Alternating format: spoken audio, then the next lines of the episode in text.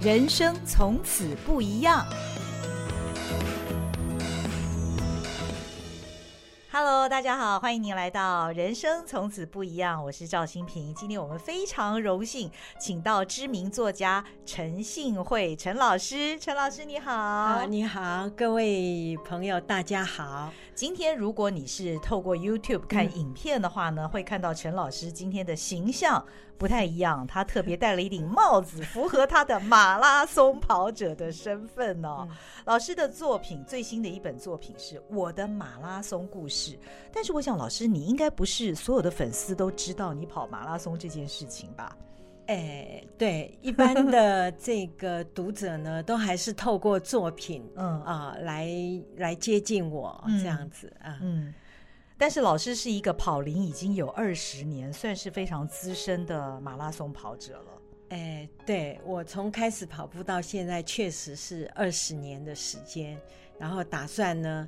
就这么一直跑下去，没有据点的。嗯嗯嗯，嗯。我看到这本书里面啊，老师对他自己下的定义是：作家、素食主义者、跑者、践行者，还有马拉松精神实践者。对对对。哦，这几个非常不同的定义。那。呃，马拉松精神实践者之外，你也自诩为一个乐在运动的跑步爱好家，以及一个将跑步生活常态化的运动爱好家。对，其实用白话文讲呢，老师现在他的生活已经完全的马拉松化了。我想，这个对于不跑步的人来讲，可能不太知道什么叫做把生活马拉松化。老师，你能够讲一下你的日常大概是怎么样？哦，好。我想一般人提到马拉松的一个概念，就是说，嗯、哦，那是跑道上的四十二点一九五公里这样子。嗯嗯嗯、那在我参加过多次，呃，就是也没有多次啦，就是我跑完了十七次的这个呃全马的赛事之后呢，嗯、我个人的体会就是说，其实。马拉松的这个概念，哈，不应该局限在四十二点一九五的这个框架里面，嗯嗯嗯、因为你在跑全马的过程当中，那个其实不是一个很很很容易的事情，很难啊。对，那其实是一个是人生非常扎实的一个一个挑战，哈、嗯。嗯、那你在这个挑战的状态之中，你怎么样面对自己？嗯。最重要的是你怎么坚持下去，嗯、你怎么到最后达标？哈、这个我觉得都是你要面对自己去去去思考，然后去克服的事情。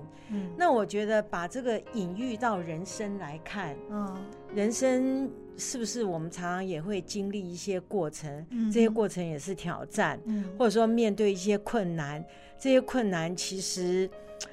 也需要我们去加以克服。嗯嗯嗯、那我觉得好像唯一的法宝就是马拉松精神，就是你、哦、你面对它，你不退缩，你坚持，你在心里头对自己信心喊话。嗯，Yes, you can，你一定可以。那我觉得，所以这个关于一个马拉松的。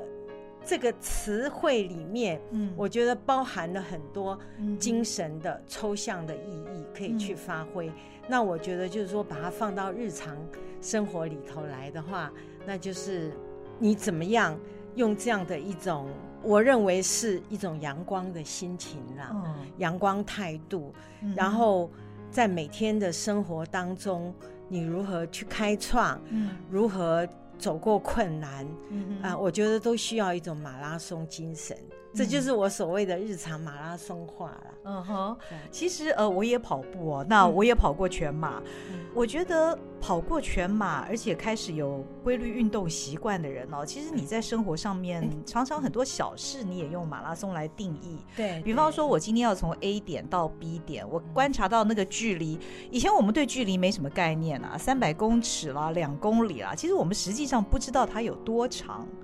但是自从我们跑过马拉松之后呢，常常看到，比方说，嗯，我从现在录音的地点走到捷运站大概要一公里，我就觉得，哎呦，好短哦。嗯、这个其实一公里这算什么？我用走路就可以走到了。可能以前我会搭个计程车啊什么的，但现在我就用走的，或者是我慢慢跑过去也说不定。就改变了生活的一些形态，什么会改变？对，对，对，对，所以我想大家也很好奇，身为作家，尤其是其实。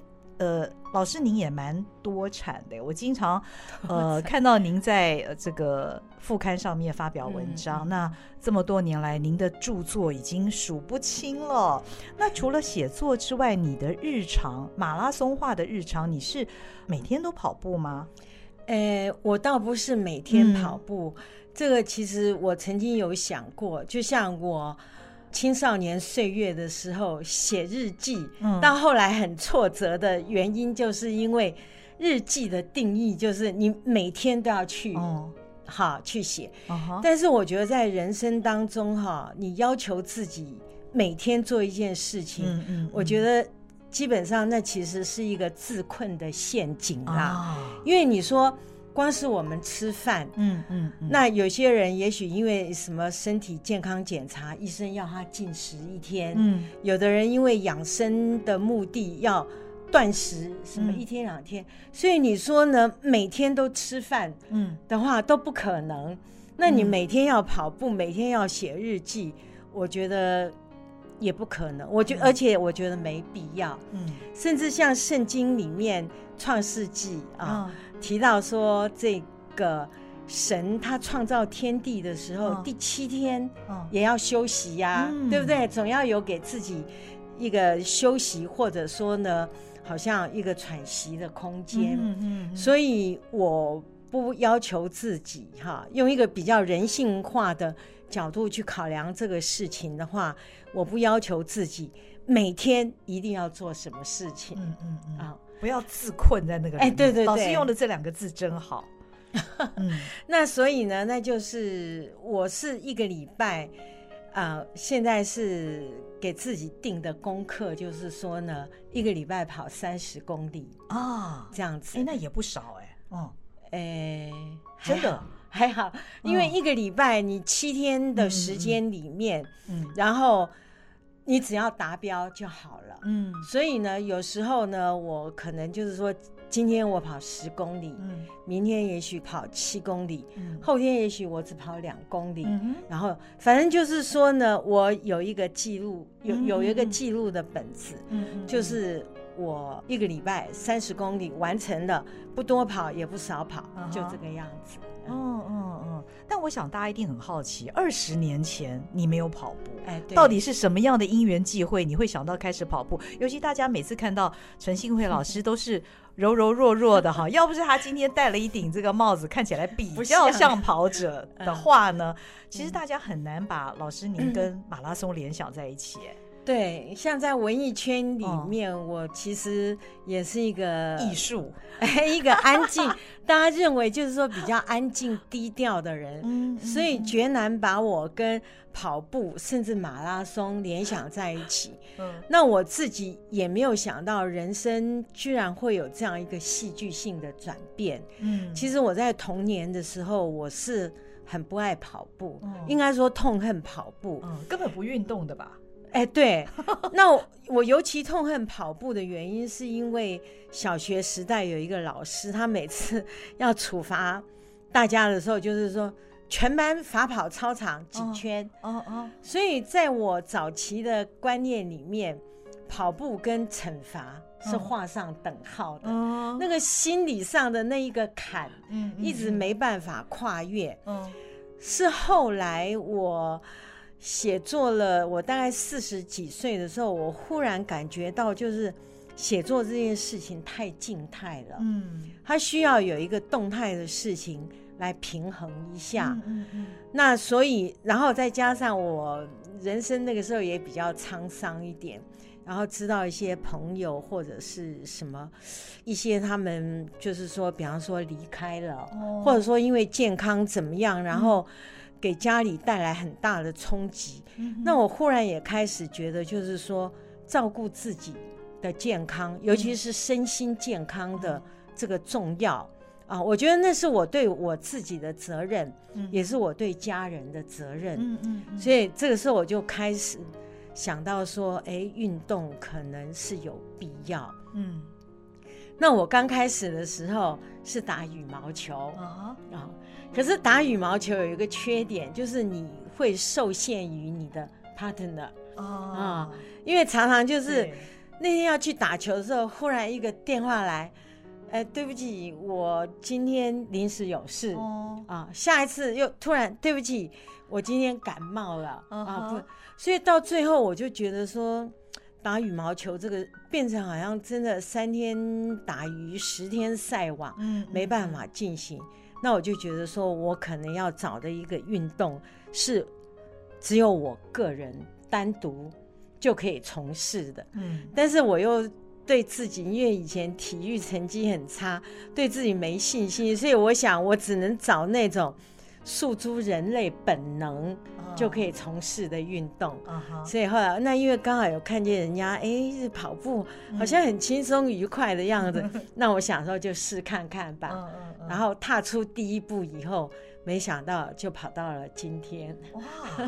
踏出第一步以后你就爱上了哦，不会觉得说哎呦好枯燥啊，继续这样三天两头，哎、三天打鱼两天晒网。没有没有没有，嗯、我一开始的时候其实。也是觉得就是说没那么有乐趣啦，嗯，这样子。但是呢，因为毕竟那个时候我对人生或者说对自己，应该说比较成熟一点的，嗯嗯嗯，所以我就觉得就是说。你一个四十几岁的人，难道你做事情还要这样子的？这个这样子，就是说一再的找理由、找借口，oh. uh huh. 这样子去那个停止前进吗？嗯，对不对？你还有多少人生可以浪费？而且，你如果是一个成熟的人，你对事情你不应该不应该是是这样的一个态度啦。嗯那我那时候刚好看到尼采的书，嗯、尼采讲就是说人生有三个境界啦，一个是 I must，、嗯、就是我必须怎么样；嗯、一个就是 I am，、嗯、就是我是怎样怎样；嗯、然后第三个境界就是 I will，哈，嗯、我决定我的意志要求我是怎样。嗯、如果 I must，我觉得那个太被动，我必须怎样，所以我要怎样怎样，这个太被动，自困了。哎，对对对。那如果说 I am，那个好像就是说，因为你本来就是这样的一个状态，所以你这样做没什么。但是 I will 就是出发自于你。内在的一个成就动机，嗯、一个意志力的话，嗯、那我觉得就不一样。嗯、那我是想要追求这样的境界跟人生，嗯嗯，所以我觉得就是这样的一个想法，这样的一个意念在背后 push 我，嗯啊。所以慢慢，然后又看一些有关跑步训练的书籍。嗯，所以我想也不必急嘛。你过去几十年你都没跑，所以呢就慢慢的自己定计划啊，一百、嗯、公尺、两百公尺，慢慢的增加。然后再看见自己进步，而且也从跑步流汗的过程当中，觉得还蛮舒服，甚至有时候蛮爽的。之后呢？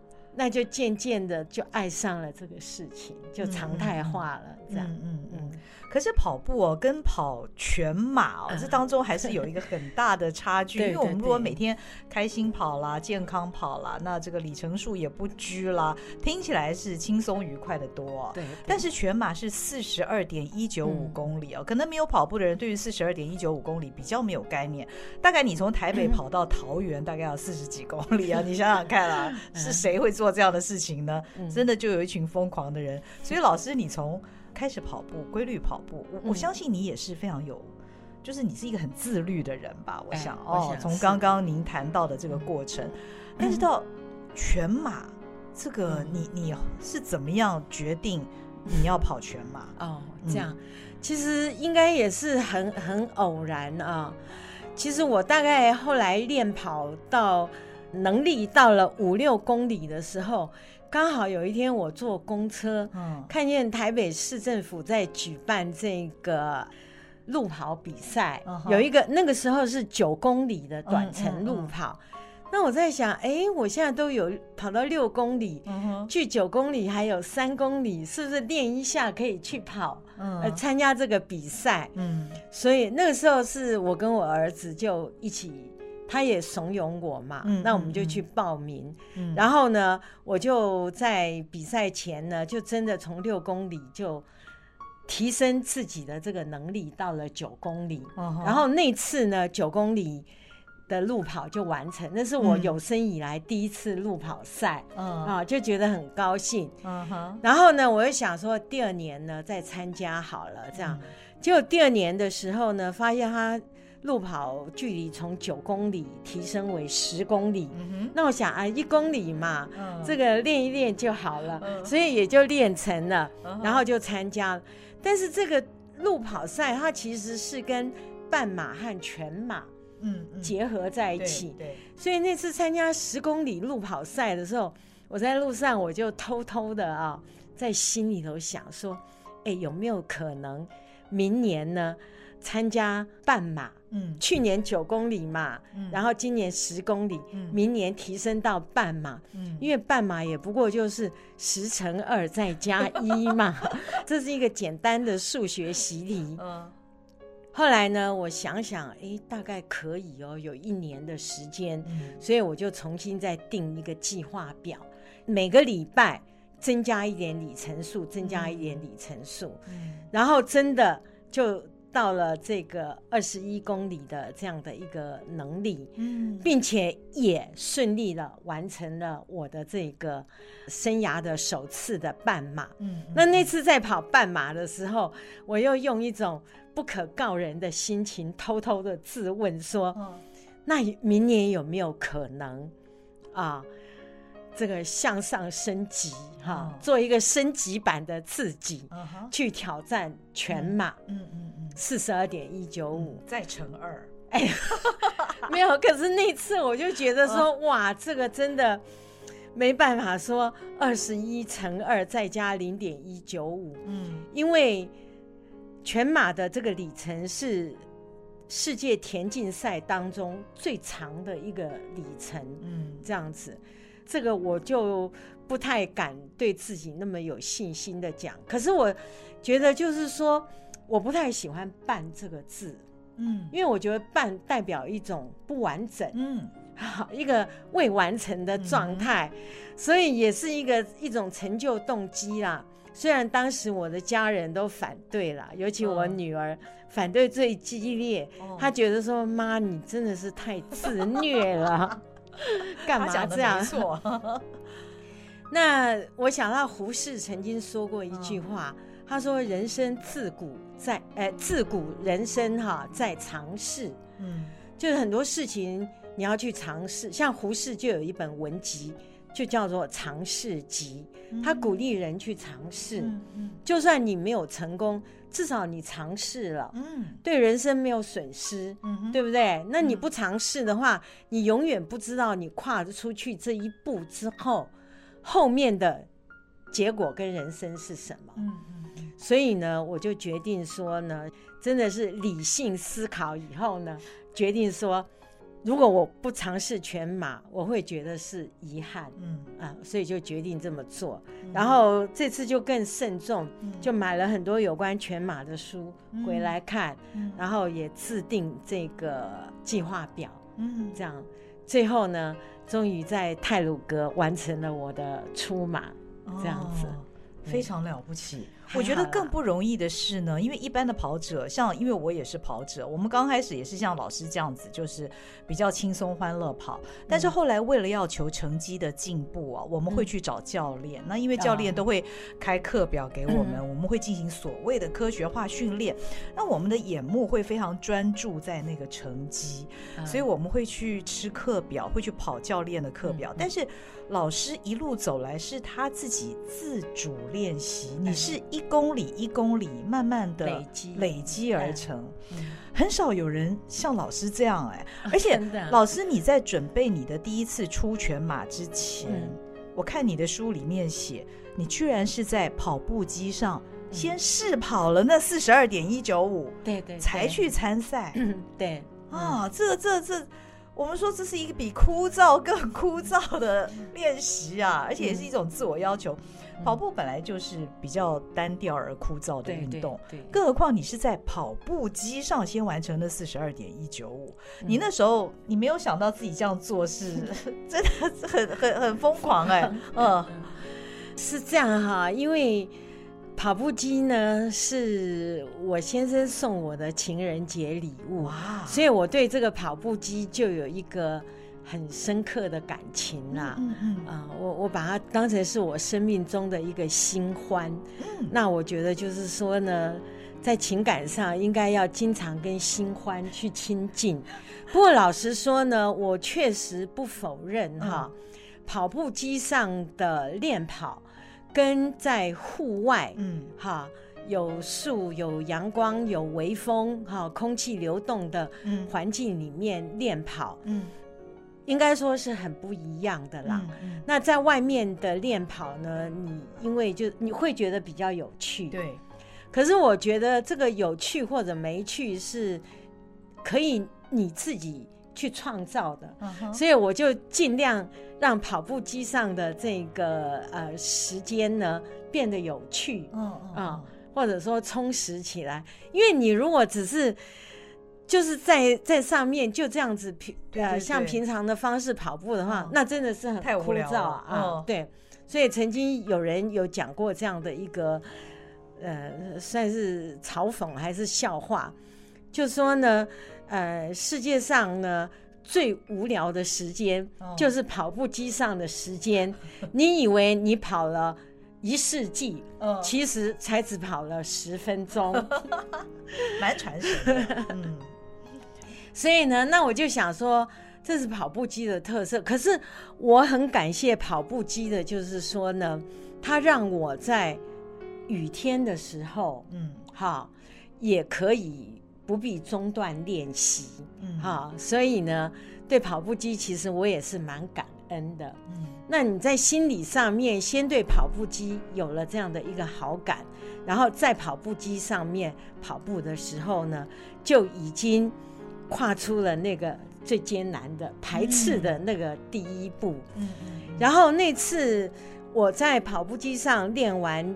全马 应该也跑了五个多小时吧？哎，对对对，五个多小时，嗯、是主要是因为呢，我自己一直平常在练，但是我都不晓得，就是说我跑一个全马哈，嗯、大概是要呃多久的时间？嗯、而我的报名的那个出马泰鲁格的那个出马的比赛呢？嗯又在几个月之后，嗯、所以呢，我后来我就想说，那我在跑步机上面跑个四十二点一九五公里，嗯、看看我的状况怎样，或者说看看我会跑多少时间，嗯、那应该是一个最精确的衡量，还有消耗多少卡路里、嗯、啊，累积多少步数等等。嗯、为了要做这样一个精确的衡量，嗯、所以我那次。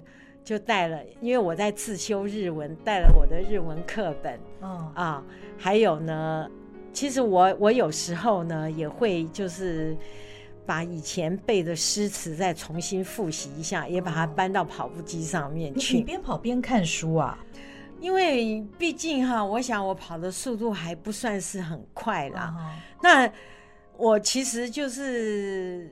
背日文的话呢，就是哎，这个句子我瞄过去以后，嗯、然后我我可能就在脑海里面就这样子 repeat 大概十几次啦。嗯、这样我通常都是 repeat 大概二十次，然后再这样看。所以就是说，其实就是在打发时间，哦、就是忘记你在跑步这件事情，或者我说的那个中国的古典诗词，因为我是中文系的学生嘛。嗯那传统的这些古典文学的作品，我必须要常常回顾阅读。哦、所以像那些诗词，那我也不过就是哎，哪一句好像有点忘记哦，就瞄一下，就这样子。应该说，作家的练跑跟一般人练跑不一样了。或许好文气哦，是应该是嗯 嗯，嗯就像你练了四十二点一九五，这个真的是非常有意志力，也非常有心的哦。后来我就是。那次在跑步机上练哦，我一看我好像要花个五小时，嗯，好像那次好像是五小时十分钟左右，嗯，然后呢，呃，四万六千多步啦，啊，这样子，然后跑完以后，哎，觉得好像也没有那么累，嗯，倒是流了一身汗，嗯，然后小腿上面居然都还有那个细盐巴的颗粒，嗯，啊，就觉得很有成就感。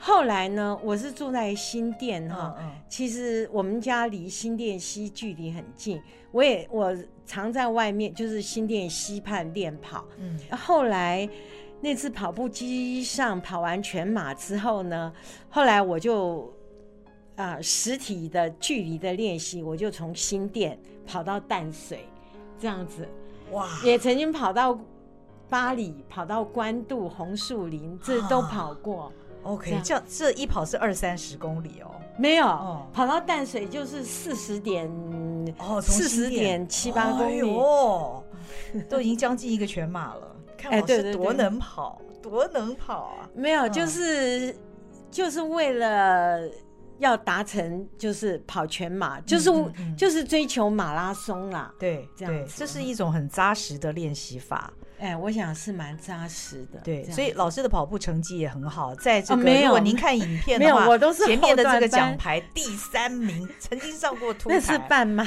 嗯，也很厉害啊。嗯，那嗯，老师，你刚刚说你跑过十七场的 全马哈？对对，我看过你，你书里面写你还跑过七场的半马，对对，而且你人生当中曾经一度你。有目标要跑白马，哎，一百场马拉松，嗯嗯嗯。可是后来你，呃，我是去年看了老师在联副发表的一篇文章哦，叫做《断舍离》。看了那篇文章，我才知道原来老师跟我一样都是马拉松跑者。但是更令我惊讶的是，他这么热爱马拉松。刚刚大家也听到老师讲，他那么有心的准备马拉松，而且跑过了十七场，目标是白马的人，为什么会对马拉松断舍离呢？对啊，喊 cut。嗯，呃，我会有白马的想法哈，其实也是从别人来的。是有一次我跑全马的时候，看到我前面一个选手，他背后呢就是缝了一个布条，上面写着说呢，呃，人这个白马的这个呃晚跑啦，这样子。那我想啊，有人以白马为目标。那那个时候，因为是我跑马拉松的一个狂热时期，那我在想，那我也可以跑白马呀，试试看嘛，这样子，所以我就以白马为目标要去追求，嗯，这样子。可是当我就是跑到第十七次全马的时候。我平常一直在读圣经，但是我要声明一下，我不是基督徒啊。嗯，那我圣经我现在已经读到第八次。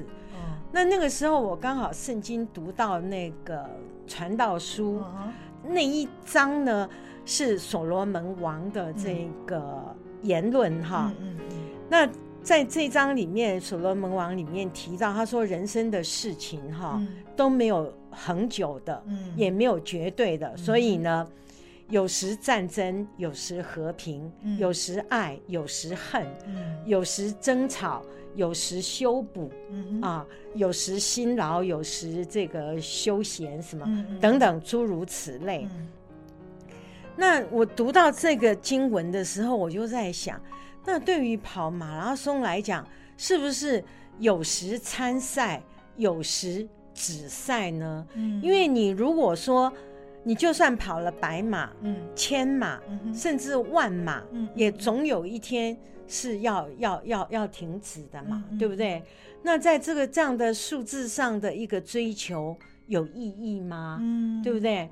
那然后我也在想，就是说，那你跑步的初心是什么呢？嗯、难道只是为了追求一百？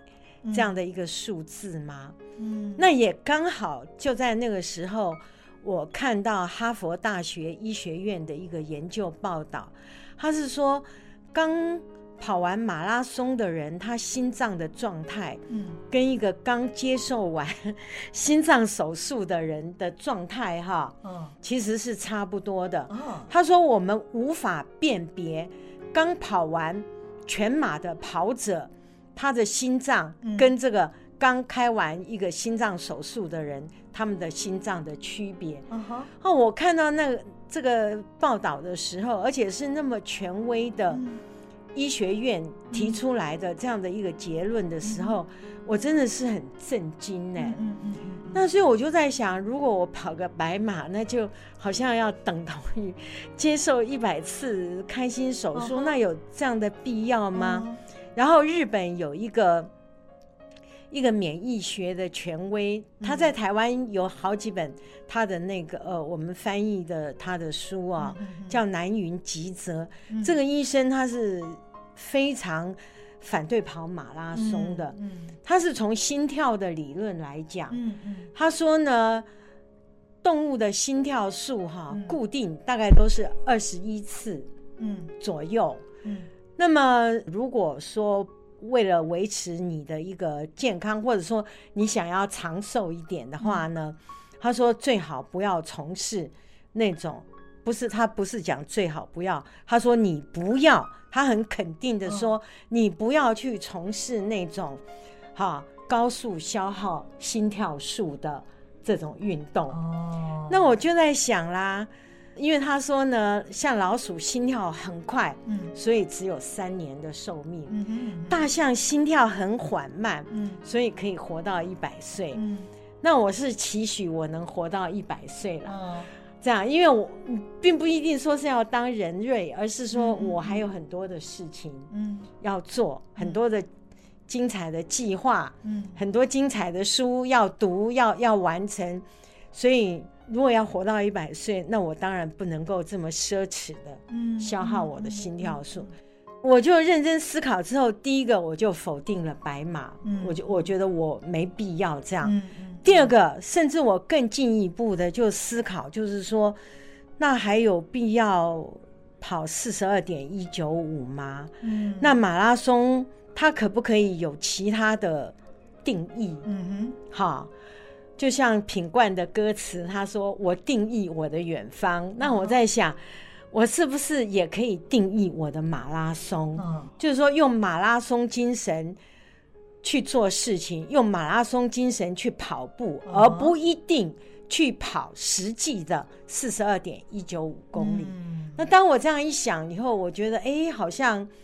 突然之间，那个心胸就很豁达，就开朗，嗯、觉得说我不一定要被这个四十二点一九五给捆绑，这样子。嗯，嗯，嗯，所以从那个时候开始，你不再去计较你的公里数、嗯、参赛次数，甚至于老师也不参赛了。对，我就不参赛了。嗯嗯嗯嗯嗯，对，因为我以前参加过文学奖比赛。嗯。嗯也担任过文学奖评审，那这两种角色哈，参赛者跟评审我都角色我都担当过之后，我觉得其实真正的写作哈，嗯、都是在文学奖结束之后，或者结、嗯、文学奖这个之外才真正开始。嗯哼，那我后来我也是的体会就是说，我觉得真正的马拉松其实也常常都在。马拉松比赛结束之后，和这个马拉松比赛现场之外，才真正开始。哦，这样哦，因为你贯彻整个人生的距离，嗯，我想那才是最 top 的一个马拉松里程。嗯，等于你对马拉松的定义已经，嗯。完全不一样了，对对对，心境也不一样，对，变成是一个比较精神性的或者抽象性的这样子，而不再 focus 在一个实体的距离跟数字上面。更何况后来我那时候看体育版的新闻报道，我看到一个词觉得很有趣，就是有一个选手呢，他说他都是。以赛代训，对，他都是以比赛来代替训练。是，是，那我就逆向思考啊，想说，那我又不是选手啊，那我可不可以以训代赛？Uh huh. 就是我用我平常的训练，嗯，来代替参赛。嗯哼，那也一样，都是跑步，都是运动嘛。嗯，这样，而且我反而更自由，我不必受到。比赛的这个这个束缚嗯啊，不必要报名啊，缴报名费啊，然后比赛的时候那天还要特别早起啊，摸黑早起到那个呃比赛的现场这样子。哎，这样子一想之后呢，那真的就逐渐松绑。嗯，所以哦，还有再来就是，我觉得应该也是天意啦。哦，因为就在那个我开始松动的时候呢，哦、我那年的马拉松我报名哈，线上报名，可是可能我可能慢了一步啊，嗯，嗯结果呢没有报上。那时候就稍微有点挫折。嗯，那。第二年的夏天呢，我就报名阳明山的半马。我是希望说有一个半马的温泉假期，嗯、所以还订了旅馆。嗯、那么旅馆订成了，可是呢，报名又还是没报上。那结果呢，就只好呢，哎，到这个阳明山上就度过了一个一个一个温泉假期。然后比赛那一天就看着选手在你面前跑过，这样。嗯那么第二年呢，我又不甘心，我又继续报名阳明山半马，嗯，结果报上了，嗯，旅馆也订成了，嗯，正在这个计划一个哈温馨浪漫的这个半马温泉假期的时候，忽然一个强烈台风登陆，然后搅乱了整个整个事情，嗯，比赛单位呢宣布说呢。比赛取消，嗯，结果呢，我的那个什么，这个半马赛，对对，就真的就泡汤。所以从那次以后呢，那我就没有再报名任何比赛了，就自己跑了，嗯、这样子。嗯嗯嗯嗯。虽然马拉松对你来讲，那个心里面的定义跟实际上老师在跑步的一些心态已经完全不同，但是你还是把你这么多年来马拉松对你的改变啊，等等，你的经历啊，等等，写成了这样子的一本。我的马拉松故事哦，所以我相信跑马拉松这件事情对于老师人生还是产生了很多的变化，对不对？它改变了你的生活方式与态度，你甚至于称为马拉松是你的第二天性。哎，没错，我想我这辈子跟马拉松。真的是结下不解之缘哈，嗯、这个是我四十岁以前完全没有想到的。嗯，所以呢，我现在也是对人生看法跟以前也不同的，就是呢，我觉得很多事情都不要预设，用一个预设立场的心态哈，嗯嗯嗯、去去面对它。嗯，应该开放自己，然后容许各种可能性。嗯，因为你无法断言你自己的。未来，嗯，这样子，啊，我常常在讲，就是说呢，有几样东西，当我听见他们或者看见他们的时候，我的情绪会有一些，会会会有，甚至会有强烈的波动。嗯哼，是哪些东西呢？嗯，第一个幸运草，啊，第二个瓢虫，啊，第三个抹茶，嗯啊，第四个猫，嗯，然后呢？这个四十岁以后啊，应该说过了知天命之年以后的第五样东西就是马拉松哦，啊，一看到马拉松，一听到马拉松，那整个人就血液流动就开始加速，哦、然后哎，心情就开始有点飞扬起来，这样。哦、所以我想，我大概算是一个马拉松控啦。我现在是这样子。来看这个事情，就是我不久前看到一本书，好像是楚世营写的。嗯，他就是说呢，你每天完成三件事就好。嗯，嗯啊，他的意思是说呢，你也不要逼自己太紧，或者说不要这个自我的要求太高。嗯，你只要每天有三件重要的事情，你踏踏实实的把它做好，你这一天就成功了。嗯。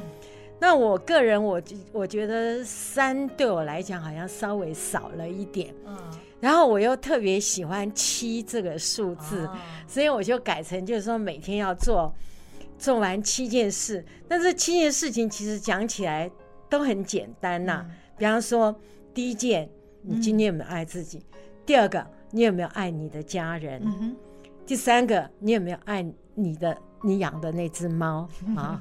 第四个，你有没有爱这个世界、嗯、啊？第五个，你今天有没有阅读、嗯、啊？第六个，你今天有没有运动？第七个，你对你今天自己是否满意？嗯，那如果做到了这七件事情呢？那我觉得好，哎，今天呢没有一百分呢，也有个九十分，至少八十分这样。嗯、我对人生我抱持的原则就是说八十分主义啦，嗯，这样子不追求完美，但是呢也不就是说标准太低这样，嗯、所以。我觉得只要这七件事情，我用马拉松精神去贯彻，嗯、我每天都这样去做的话，我想大概生活的品质、人生的幸福感，应该就不会差到哪里去。嗯，就这样，这是一个非常正向而明亮的一个人生观哦。哎，我我想对，因为我觉得这其实我以前。大概四十岁以前啊，甚至青少年时代、年轻岁月，我觉得我都是蛮多愁善感的。嗯嗯、这样，可是我后来发现，多愁善感对这个世界没有帮助。嗯哼。还有就是说，我觉得你看你自己的人生也好，嗯，呃，我觉得都不应该从小我的角度出发。嗯，当你扩大自己，从一个大我的角度来思考事情。思考人间，甚至思考你自己的时候，你会觉得那个眼界，还有你的想法，整个都会完全不同。嗯、这样，所以我，我我是觉得，就是说呢，上面这七件事情，嗯、我能够用马拉松精神在每一天贯彻的话呢，嗯、那我就成了一个，就是你讲的正向的、阳光取向的、积极取向的啊。乐观的、开朗的、健康、身心都健康强壮的人，嗯、那我觉得这个呢，不但是对我自己、对家人，也是对这个世界的贡献。嗯，因为我后来发现呢，这个世界其实是有很多的黑暗面、嗯，负面、悲伤面，嗯，好，那。如果说你让你自己变成一个衰弱的人，嗯、痛苦的人、伤心的人，嗯、对世界没好处，对你自己也没好处。但是反过来，你决定在这种悲伤愁苦之上，好，或者说在废墟之上，嗯、你决定就是说要重新建立一个有希望的、一个快乐的、幸福的这样的自己。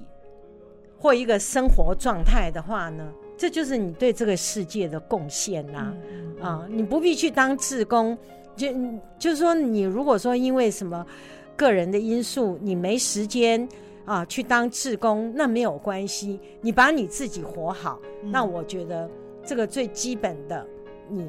站好你自己，就是对世界的贡献了。嗯嗯嗯。其实我想，如果没有运动习惯的人，可能很难想象哦。你一旦开始运动之后，也许不一定是马拉松或跑步，运动好像就是一帖很神奇的药方，它会让人整个变得乐观起来，也会让自己变得更有信心。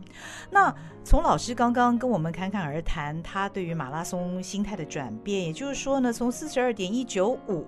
这种好像很制式的马拉松呢，现在已经演变为他的人生马拉松跟岁月马拉松了哦，时光马拉松，对对对，嗯。嗯，他是没有止息的，跟你的人生是在一块儿的，对对对，是是绑在一起的，嗯哼，那所以呢，呃，我我觉得这样子就等于说已经就不惑了，嗯、已经就是很明确。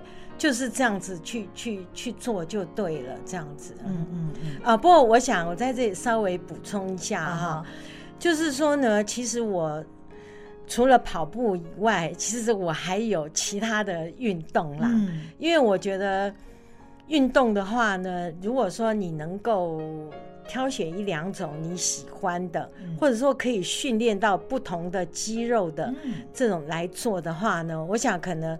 更有益，嗯，这样子没错，这个观念非常非常正确。对，对跑者来讲，嗯，那以前的话呢，我是因为我先生喜欢骑脚踏车，所以我也骑脚踏车。嗯、后来呢，因为就是说。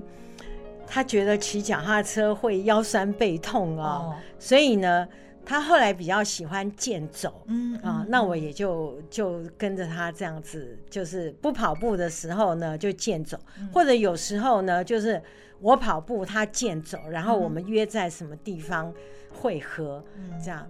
另外还有一个运动是。我坚持要做，然后我也受益很多的，就是我做重训这样子。哦、哇，没有，但是我那是非常基础、轻量级的重训，就是用哑铃啊，比方做深蹲，嗯，还有就是走撑，嗯，走撑我一个礼拜做五次，礼拜六、礼拜天休嘛，不是两只手在，哎，对对对，棒式走撑，然后你的这个。胸腹是整个嗯腾空这样子，是刚开始做的时候很痛苦，然后不想坚持，后来我就问自己。你连马拉松都跑了，这个还不能做吗？然后现在就是已经也变成一个习惯，嗯、也是一场马拉松，坚、嗯、持持续下去这样子。嗯嗯嗯，我觉得今天真的非常谢谢陈信慧老师来跟我们分享他在作家之外，嗯、对于他自己的另外的一个定义哦，就是非常健康的一个跑步者，一个很乐观正向的生活家。马拉松已经变成他的生活态度了。那老师，你非常喜欢读圣经吗？对不对？对对对，我觉得访问老师也给我一个题目，我也想到圣经上的一段话，我觉得很契合老师的想法哦。嗯、那就是哥林多前书里面有一段是：凡事我都可行，但不都有益处。对对，凡事我都可行，但我总不受他的辖制。嗯，哦，我用这段话为我们今天的这个节目做结。那也谢谢老师，祝福所有听我们节目的听众。观众们都健康快乐，有一个非常明亮的人生，说不定你也可以开始尝试运动，让你的人生从此不一样。谢谢您的收听收看，我们下回见，拜拜。